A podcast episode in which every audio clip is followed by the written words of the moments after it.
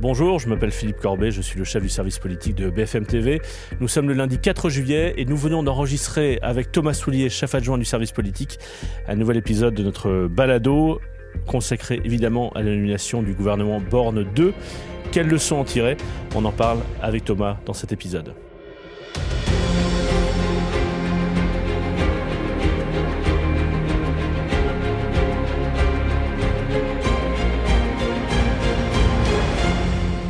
Salut Thomas. Ça va Philippe? Il est 16h11 minutes en ce lundi 4 juillet.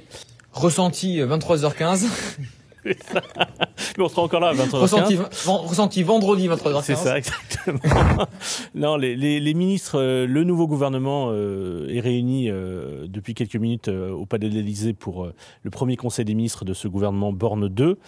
c'est pour ça qu'on est un peu fatigué déjà, puisqu'on est, on est très sollicité depuis ce matin et très mobilisé D'abord pour sortir les infos, et, je dois dire que à peu près tous les ministres euh, ont été donnés à l'avance sur BFM TV grâce aux efforts collectifs de tout le monde, tous les reporters. Donc, euh, je referme cette parenthèse, mais, euh, mais c'était quand même très fort. Et puis par ailleurs, effectivement, ça, occupe nos antennes depuis, depuis ce matin. De quoi on parlera dans trois jours ou dans une semaine à propos de ce... Qu'est-ce qui restera? Au-delà de un tel va là, mais qu'est-ce qui restera comme message politique, comme leçon politique de ce, de ce remaniement? Je pense pas grand-chose. Euh, il y a un fait politique, c'est le départ d'Amien Abad, on y ouais. reviendra. Mais à part ce départ-là, il n'y a aucune arrivée. Je me mets à la place du Français qui regarde tout ça. Bon, qu'est-ce qu'il retient? Il voit que Damien Abad, après beaucoup de, euh, de débats internes et externes, s'en va. Il voit peut-être que Marlène Schiappa est de retour parce qu'elle est un peu connue du grand public, voilà, pour la petite histoire. Certains savaient qu'elle, ça, ça, ne savaient pas qu'elle était partie d'ailleurs. T'as pas tort. T'as pas tort. Mais après, c'est vrai qu'il n'y a pas grand-chose qui reste. Euh, et ça prouve. Continue, c'est quoi Quand on est en train de regarder l'antenne, c'est quoi C'est Emmanuel Macron en train de parler. C'est l'image d'Emmanuel Macron en train de parler? Oui, c'est le tour de table du Conseil des ah, ministres. Et il est en train de parler. Alors, c'est un tour de table où Emmanuel Macron sait très bien qu'on le joue en direct. Et donc, il dit quelques mots au début et donne la ligne c'est politique assez inhabituel, hein. Alors, ça lui arrive parfois. Ça lui arrive parfois. Euh, c'est arrivé récemment lors d'un conseil des ministres. Mais c'est vrai qu'en général, il n'y a pas d'image de cela. Ouais. Tout ce qui se dit là, en ce moment, est à huis clos en général, en privé. Donc, on voit à sa droite Bruno Le Maire, euh, euh, numéro 2 du, euh, du gouvernement. Et je pense que et face à lui, Bruno... Elisabeth Borne. Elisabeth Borne en profil, face, voilà. qui est à côté de Gérald Darmanin, qui Ouais. est arrivé avec. On va en reparler, mais on, De l'ordre protocolaire qui nous intéresse je baisse le son à nouveau, mais parce que c'est un peu ça aussi notre journée. On, on guette d'un œil ce qu'il y a sur l'antenne. Donc voilà. Donc on est en train de parler de cette euh, leçon politique ou de ce qui Et restera. toi, de tu penses qu'on va retenir quoi à part Damien Abad Évidemment, Damien Abad, on, on va en Mhm, reparler, mais, ouais. mais, mais aussi le fait, au fond, enfin pour ceux qui ne suivent pas ça de près, qui n'ont pas suivi, euh, qui en gros se sont intéressés aux législatives et, et euh, qui ont écouté le président de la République trois jours après nous dire qu'il cherchait une majorité plus large et plus, euh, et plus claire pour agir, disait-il. Bon, il n'y a pas de gouvernement de coalition. Euh, L'hypothèse a été euh, évoquée, notamment par Édouard Philippe sur le plateau de BFM TV. Il n'y en a pas. Il n'y a pas d'union nationale. Voilà, il n'y a pas d'union nationale, euh, comme l'avait évoqué François Bayrou. L'ensemble des chefs de parti ou des responsables envoyés par les partis ont été reçus à l'Élysée. Puis les responsables de groupes parlementaires ont été reçus à Matignon. Et au bout du compte, on arrive, bon an, mal an, à une architecture qui ressemble à celle qui aurait pu être désignée le lendemain du second tour de la législative. Et ces 15 jours de consultation n'ont pas permis de d'élargir la majorité. Ça ne fait pas bouger un... C'est pas grave, d'ailleurs. Enfin, je, je, je signale, juste, signale juste que ce, ce, ce remaniement n'avait pas été conçu autour de l'idée d'élargir la majorité. Il n'y a pas de débauchage de tel ou tel député LR ou tel ou tel député PS pour élargir la majorité de quelques sièges. C'est un aveu d'échec. Il faut le dire que, Oui. en tout cas, dans la volonté à la fois d'Emmanuel Macron et Elisabeth Borne euh, d'élargir, de trouver des personnalités qui pourraient euh, solidifier une majorité, en tout cas la créer au lieu de la solidifier, on voit que c'est que c'est que c'est un échec, donc euh, euh, un aveu d'échec. Aujourd'hui, comme tu le disais, ce gouvernement-là, on aurait pu l'avoir euh, non pas il y a deux semaines, mais on aurait pu l'avoir euh, il y a deux mois maintenant. Voilà. Donc on a l'impression de, de temps perdu, en tout cas, euh, depuis l'élection d'Emmanuel Macron jusqu'à aujourd'hui. Et c'est vrai qu'aujourd'hui, cette composition de gouvernement ne change rien à la donne euh, euh, qui est à l'Assemblée. Mais, mais ça donne aussi, et du coup là, de façon plus, euh, euh, pour essayer de, de, de voir le- les choses euh, du point de vue du, du gouvernement, Ouais. enfin du, du- en tout cas du président de la République et de la Première ministre, c'est l'idée aussi de consolider consolider le, le gouvernement et la majorité telle qu'elle existait, donc en, en renforçant avec des, Ouais. des députés Horizon, des députés, euh, euh, des députés Modem. Il y, a, il y a un député Agir de plus. Agir, c'est le petit club Ouais. de. Il y a de- quatre modems, voilà. deux horizons, deux agir. Voilà. Bon, alors tout ça, ça n'intéresse euh, pas le grand public, mais néanmoins, c'est aussi ça qui, qui existe. Euh, il y, a, y, a, quand même la confirmation aussi de ce qu'étaient les piliers du gouvernement sortant, du gouvernement, en tout cas du premier gouvernement Borne. Donc euh, Bruno Le Maire deuxième, mm. et voilà, donc c'est important, avec beaucoup de secrétaires d'État et de ministres délégués à Bercy. Gérald Darmanin troisième. Là aussi, avec un périmètre renforcé, puisqu'il récupère l'outre-mer, donc je crois qu'ils sont cinq au, à Beauvau, ou autour de lui à Beauvau. Euh, tout ça, ça, compte. Et au fond, euh, j'ai utilisé, j'ai essayé une image tout à l'heure à l'antenne, j'ai improvisé une image qui, je crois, ne pas très bien fonctionner. Les fondations, la, porte et les fenêtres. Voilà, c'est ça. C'est-à-dire que quand vous voyez le temps, euh, les nuages s'amonceler, que vous, il y a un avis de tempête, euh, c'est pas le moment d'ouvrir les fenêtres. Mm.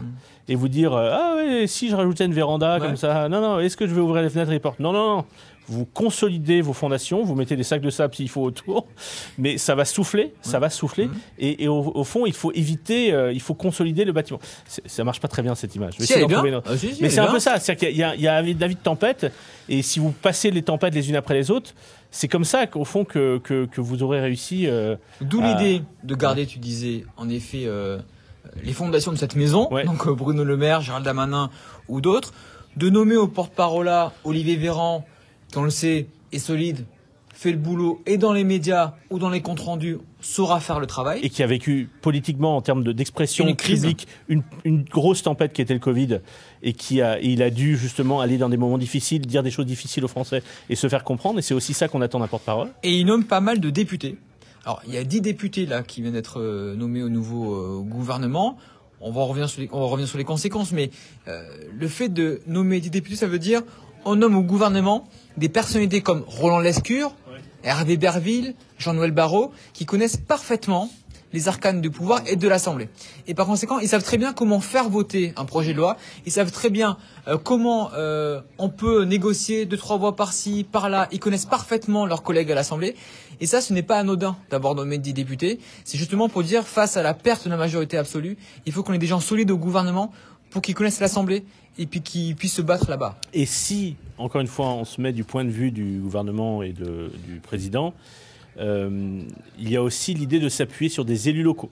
Alors Christophe Véchu, qui était certes déjà au gouvernement, mais qui est promu ministre de la Transition écologique, il a peu d'expérience sur, les questions écologiques, certes, mais nous répond euh, au gouvernement. Mais c'était, il était maire d'Angers, donc mmh. il a une forme d'expérience d'élu local. Caroline Cailleux, même chose, maire de Beauvais. Au fond, il y a cette idée de. Et Olivier Klein Et Olivier Klein, qui est maire de Clichy-sous-Bois, ancien communiste, ancien socialiste, ancien président de patron de l'Agence nationale de la rénovation urbaine.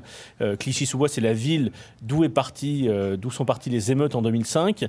il y a cette idée que euh, je suis sûr qu'il y a un communicant euh, qui doit se dire euh, on va mettre en avant l'intelligence des territoires. Mais il, y a, doit y avoir un peu de ça. Il y a l'idée, au fond, de, contrairement à, ce qui a parfois été reproché à Emmanuel Macron, de s'appuyer sur des élus locaux d'expérience venus plutôt de la droite pour Caroline Cailleux et Christophe Béchu. encore que ce ne soit pas l'essentiel, puisque Olivier Klein vient plutôt de la gauche, mais l'idée de s'appuyer sur des, sur des élus de terrain. Et puis retisser le lien avec eux. Voilà, retisser un lien avec les, la diversité des territoires. Euh, voilà, là, je me dis, je me mets du point de vue de la communication du gouvernement, euh, l'Élysée, euh, mais je pense que pour la plupart des Français, il n'y a pas d'éléments de fondamentaux qui changent. Sinon, effectivement, la disparition de, enfin, la disparition, le départ de, de Damien Abad. Enfin, on l'a évoqué la semaine dernière à l'antenne à de nombreuses reprises. D'ailleurs, tu, l'as vu, tu l'as vu, Damien Abad. Moi, il se trouve que j'ai parlé avec lui après son départ du gouvernement. Moi, ce qui m'a frappé, et c'est peut-être ça qui va marquer les Français, c'est le ton offensif qu'il a utilisé dans son discours de passation de pouvoir, qui n'était pas du tout un discours habituel. On se disait qu'il allait peut-être faire, euh, eh bien, euh, voilà, euh, maintenant je vais pouvoir, en dehors du gouvernement, défendre mon honneur et, me battre et expliquer. voilà. Non, il, est allé beaucoup plus loin. Il est allé beaucoup plus loin. Je reprends mes notes exactement. Mais il, au fond, il a parlé d'orchestration. Il a dit qu'il y avait des calomnies ignobles, qu'il faisait face à des calomnies ignobles et il a dénoncé un mouvement funeste qui relègue la présomption d'innocence au rang de vieillerie. Il a parlé aussi d'orchestration, c'est un mot qu'il a utilisé, de violence inouïe. Au fond, c'était un ton très offensif et inhabituellement euh, politique pour un discours de passation de pouvoir. Parce qu'il le vit comme une injustice et surtout comme une double injustice. D'un côté, il se dit euh, il y a une enquête ouverte, il y a des plaintes, mais je ne suis pas mis en examen. Il considère donc, quand je l'ai vu en effet la semaine dernière, il considère que ça crée un précédent incroyable, m'avait-il dit la semaine prochaine, la semaine dernière, en disant que désormais, à chaque fois qu'une personne va déposer une plainte contre un membre du gouvernement, il peut partir. En tout cas, c'est ce qu'il dit. Donc, il le vit comme une injustice. Et puis, deuxième injustice, Chrysoula Sakaropoulou, qui est aussi visée par des plaintes, l'enquête n'est pas ouverte, mais visée par des plaintes, elle reste au gouvernement, et donc il se dit qu'il y a une forme de deux poids, deux mesures. C'est pour cela qu'aujourd'hui, il a des mots aussi durs, parce qu'il considère que sa vie politique est peut-être terminée, nous verrons, hein, il est jeune, il peut passer beaucoup de en politique, voilà. Mais en tout cas, elle, elle prend un sérieux coup aujourd'hui, sa carrière politique, et il se dit, aujourd'hui, que tout cela aurait pu être évité, et surtout, en coulisses, on le sait, et il a dit un peu en on là tout à l'heure, lors de sa passation, ici Elisabeth Borne, il considère que c'est elle qui a eu sa tête, ce qui est vrai, parce que depuis le début, Elisabeth Borne, qui n'était pas au courant qu'il y avait des plaintes, alors qu'Emmanuel Macron savait, qu'elle en a voulu, Emmanuel des, Macron. plaintes précédentes qui avaient été, qui avaient été classées sans suite. Avant, avant sa nomination. Bien sûr. Voilà. elle n'était pas au courant. Oui. Emmanuel Macron est au courant. Ça, elle a très mal vécu. Et depuis, elle en fait une affaire personnelle. Elle considère qu'elle n'a pas sa place au gouvernement. Et donc, on peut dire que c'est une sorte euh, d'arbitrage réussi pour Elisabeth Borne. D'ailleurs, euh, après donc euh, la nomination de ce nouveau gouvernement et cette passation de pouvoir avec le ton très offensif de, Damien Abad, Elisabeth Borne a parlé à elle, ou plutôt le magazine Elle a publié un extrait sur son site, un extrait d'interview avec Elisabeth Borne, où elle parle à ce propos du devoir d'exemplarité, exemplarité à propos des ministres. Euh, Hors du gouvernement, il pourra se défendre et la justice pourra faire son travail sereinement. Et là où je, vais te contredire pour le plaisir de te contredire, euh, tu disais, euh, d'une part, il, craint que, que ça crée un précédent, mmh. Et par ailleurs, il y a un deux poids deux mesures avec une autre ministre qui est... Mais justement, justement, justement, au fond, on comprend que maintenant, il n'y a plus de règles établi ou la géométrie mis en examen départ. Non, il y a un ministre mis en examen, Éric Dupond-Moretti, qui est toujours au gouvernement, qui a été confirmé à deux reprises. Euh, une plainte euh, euh, entraîne le départ d'un ministre. Au fond, il n'y a plus de règles. Donc il y a un cas par cas. Et donc, parce qu'il y, a un cas par cas, au fond, le gouvernement et le président et la première ministre prennent en compte les circonstances, ou plutôt le contexte qui fait que tel ministre plutôt que tel autre euh, affaiblit le gouvernement euh, s'il reste alors qu'il est accusé de ceci ou qu'il y a une plainte contre lui. Oui, c'est du cas par cas. Et donc, euh, et, en cela. Mais je peux comprendre, me mettant à sa place, je ne parle pas des faits, je ne connais pas ce dossier, personne ne le connaît. Et, rappelons qu'il est présumé innocent du point de vue de la justice. Exactement. Il est innocent aujourd'hui puisqu'il n'y a pas de, il n'est même pas mis en examen. Je peux comprendre qu'ils se disent, un autre membre du gouvernement visé par des plaintes est toujours là, et moi, je dois partir. Je peux comprendre qu'on peut se dire, par comparaison, que c'est injuste de sa part. Je peux comprendre ce qu'il ressent. Tu vois ce que je veux dire?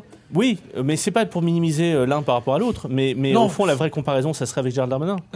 Qui était ministre, il y avait des plaintes contre lui. Et qui est resté. Et qui est resté, parce qu'au fond, les décisions de justice, il y a eu des décisions de justice, et il n'est pas, il n'est pas poursuivi dans cette affaire, et, au fond, la procédure est éteinte. Mais moi, je du mal à comprendre pourquoi il maintient euh, Zakharopoulou au gouvernement, alors que le contexte politique, on le voit, est inflammable c'est très compliqué.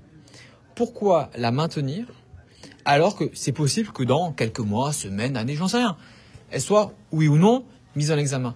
Pourquoi garder cette euh, épée Damoclès au-dessus de la tête et se dire... Donc il faudrait virer bah, tout le monde, tu penses bah, je veux dire, À ce moment-là, il aurait bah, fallu virer Darmanin et Dupont. Oui, mais là, en l'état, en tout cas, euh, il peut dire Abad, euh, Zakharopoulou, même combat. En, les deux, en gros, je me débarrasse des maillons faibles pour repartir sur de bonnes bases solides, pour reprendre tes fondations. Oui, mais justement, du coup, là, tu crées un précédent où dès qu'il y a une plainte, tu vires quelqu'un. Je, je, veux dire, mais pourquoi, pourquoi Abad et pas elle? C'est voilà. Et l'exécutif va devoir répondre à cela. On, va poser la question à Olivier Véran dans quelques minutes du point presse. Pourquoi Parce que dans lui un cas, Dans un cas, c'est un homme qui est accusé, peut-être à tort, mais qui est accusé mm. par des femmes. Mm.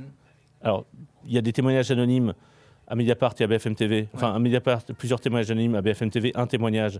Mais il y a aussi une plainte, donc une ouverture. Donc la justice connaît le, nom de cette plaignante. Euh, mais, mais, mais par ailleurs, euh, je pas. Enfin, Madame, euh, Madame c'est dans le cadre de son métier de gynécologue. C'est pas pour minimiser ce dont elle était accusée, mais il y a un contexte qui existe. Et donc, moi, je trouve trouve pas ça absurde qu'il y ait un cas par cas et qu'au fond, il n'y ait pas de, logique, parce qu'au fond, euh, ça, serait, ça, serait, absurde de se dire ah oui, euh, euh, à la première plainte de n'importe qui contre n'importe quel ministre, il doit sortir.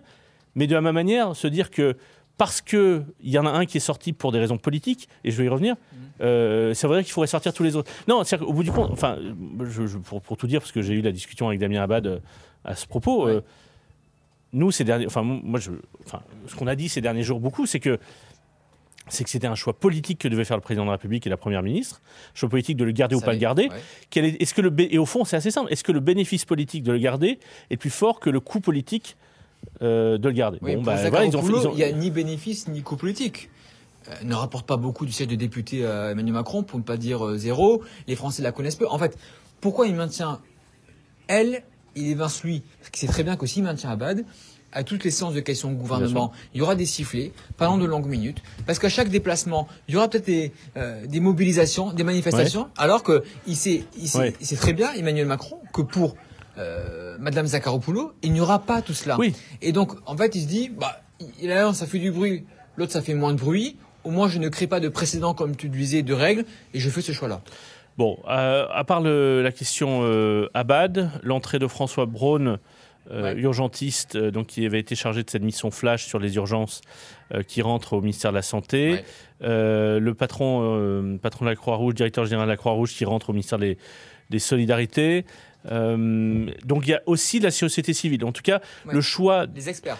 C'est frappant de voir que sur ces questions-là, santé, solidarité, qui sont des ministères qui compte beaucoup pour les Français, mmh. qui vraiment parce que on sait ce que le, premier ministre, la première ministre et le président ont en tête, c'est-à-dire de reconstruire l'offre de soins, retisser au fond une confiance des Français vis-à-vis de leur système de santé, c'est-à-dire de la naissance à la mort, mmh. euh, l'idée de ce que, que si nous arrive quelque chose, on peut, on peut être soigné près de chez soi, ou en tout cas l'idée de tomber malade quand on est en zone rurale ou quand on est en, banlieue, l'idée qu'il ne faut pas qu'on soit obligé d'attendre des mois pour avoir un IRM ou pour avoir un ophtalmologue, ça crée une, sorte d'insécurité pour beaucoup de Français qui, qui, qui, crée quelque chose dans le lien qu'on a avec le, le, pacte républicain. Il y a vraiment quelque chose de très très fort là-dedans. Le choix de ne pas mettre des ministres politiques, c'est un choix euh, euh, un peu inattendu, ou en tout cas c'est un, vrai choix de dépolitiser des ministères avec un, fort enjeu pour les Français, mais vraiment un enjeu de vie et de mort au sens propre du terme. C'est parfaitement raison. Alors, Emmanuel Macron se contredit lui-même en l'espace d'un mois parce que d'abord ah, il nomme Bourguignon et Abad deux fortes personnalités politiques à ce ministère-là, pour passer par Braun et, et, Combe. Donc, en effet, c'est un choix totalement différent. En effet, il, veut, il ne veut plus faire de la santé un fait politique. Oui, c'est ça. Et après euh, l'épidémie, où le politique a pris beaucoup, beaucoup de place, après euh, Bourguignon-Abad, eh bien là, il se dit maintenant, voilà, je vais, tu as raison, dépolitiser la santé et que les choix qui seront faits. La santé, c'est ce grand périmètre santé solidarité. Ouais. Exactement. Et c'est les choix qui seront faits seront faits par des experts, par des gens reconnus par leur propre profession. Même si euh, M. Brown est un petit peu euh, contesté en interne, on a entendu euh, notamment M. Pelou à l'antenne dire que euh, n'était pas du tout sur la même ligne que M. Brown sur les urgences. Donc on voit qu'il et il avait alimenté la campagne d'Emmanuel Macron voilà. sur les questions de santé. Voilà. Donc on se dit que oui, c'est un, intéressant la santé parce que c'est un, un, vrai virage de stratégie pour le chef de l'État. Il y a autre chose aussi. Euh, le porte-parole là, Olivier Grégoire, qui euh, un petit tour et puis s'en va. Voilà. Euh, remplacé par euh, voilà Olivier Véran, on le sait solide. On que un, peu, un peu ah ben... agacé, voire amer. Ah oui, c'est mon puisse dire. Il y a eu deux pics durant ces passations qu'on a vécues en direct sur BFM TV. À la fois Olivier Grégoire qui dit, je la cite, j'ai un léger sentiment de frustration, quitter un ministère où nous commencions à peine à prendre nos marques. Et elle dit juste après, je vais pas parler trop longtemps parce que on, dirait que j'ai passé plus de temps ici à faire un discours de passation que des comptes rendus de Conseil des ministres. On sent une forme euh, de rancœur, voire d'aigreur. Et puis, Damien Abad aussi, on en parlait à l'instant.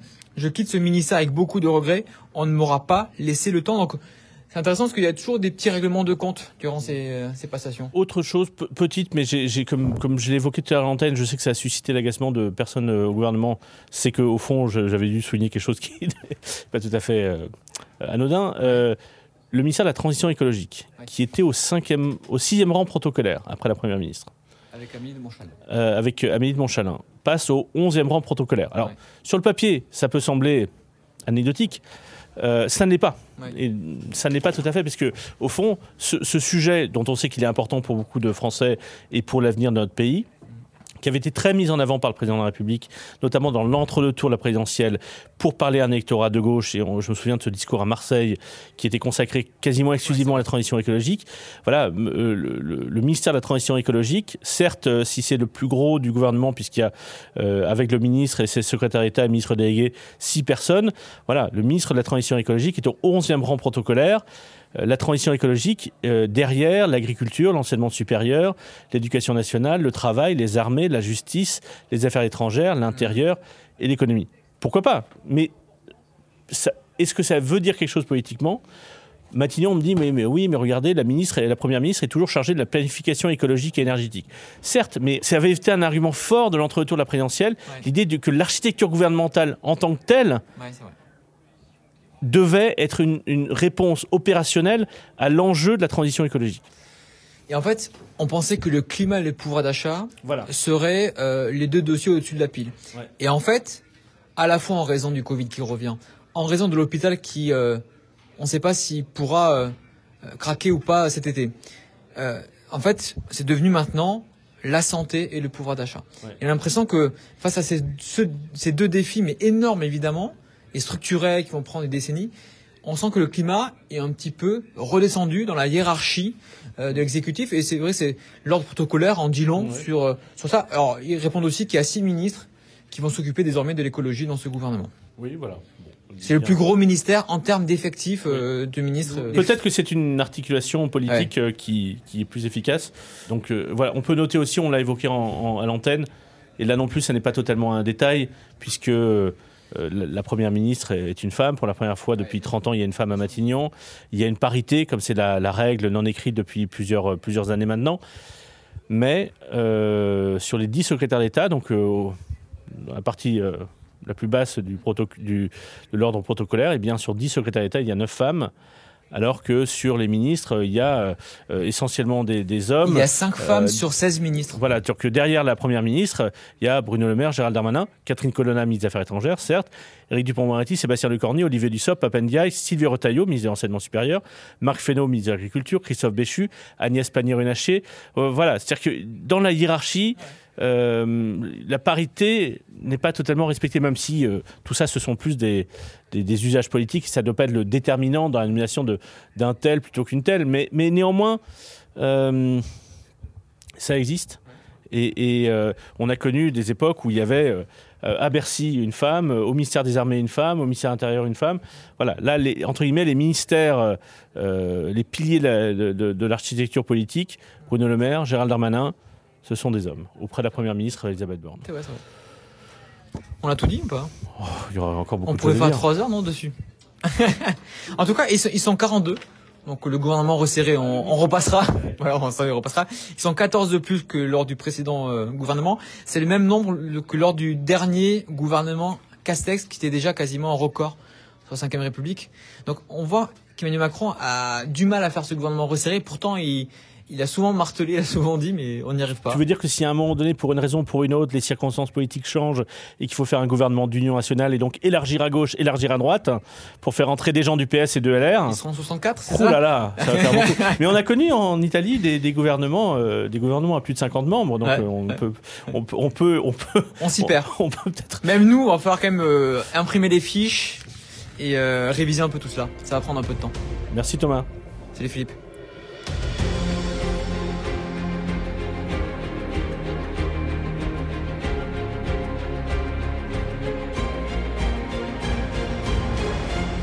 Merci d'avoir suivi cet épisode. Merci euh, à l'équipe audio de bfmtv.com de, préparer ces épisodes, de les monter, de les mettre en ondes, de les mettre en ligne.